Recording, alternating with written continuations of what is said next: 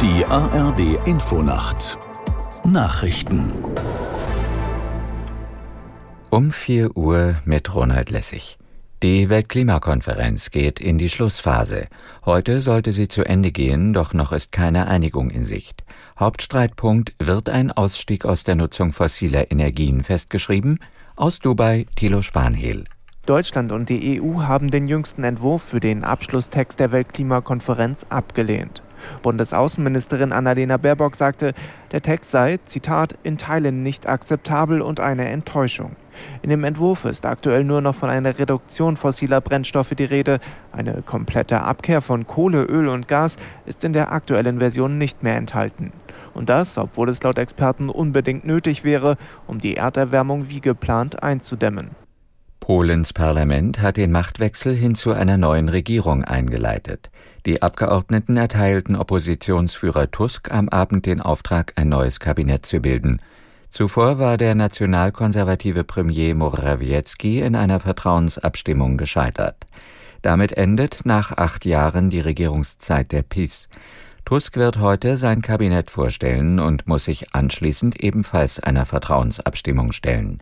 Gemeinsam mit Bündnispartnern hat seine Bürgerkoalition aber eine Mehrheit im Parlament. Israel will zwei weitere Grenzübergänge für die Kontrolle von Lastwagen mit Hilfsgütern für den Gazastreifen nutzen.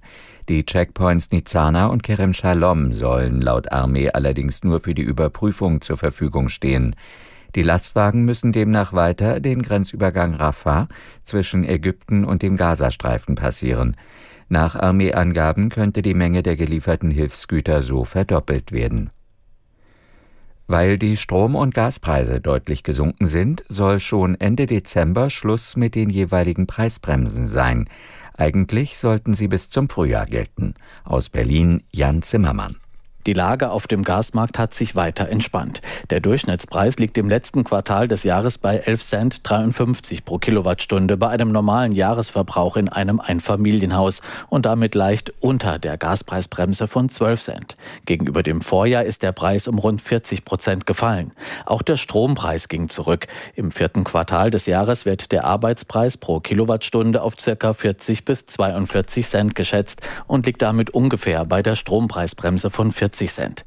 Das waren die Nachrichten. Das Wetter in Deutschland. Tagsüber breiten sich dichte Wolken und zum Teil ergiebiger Regen aus. Im Nordosten und Osten oft trocken. Höchstwerte 3 Grad in Nordfriesland und bis 13 Grad im Breisgau.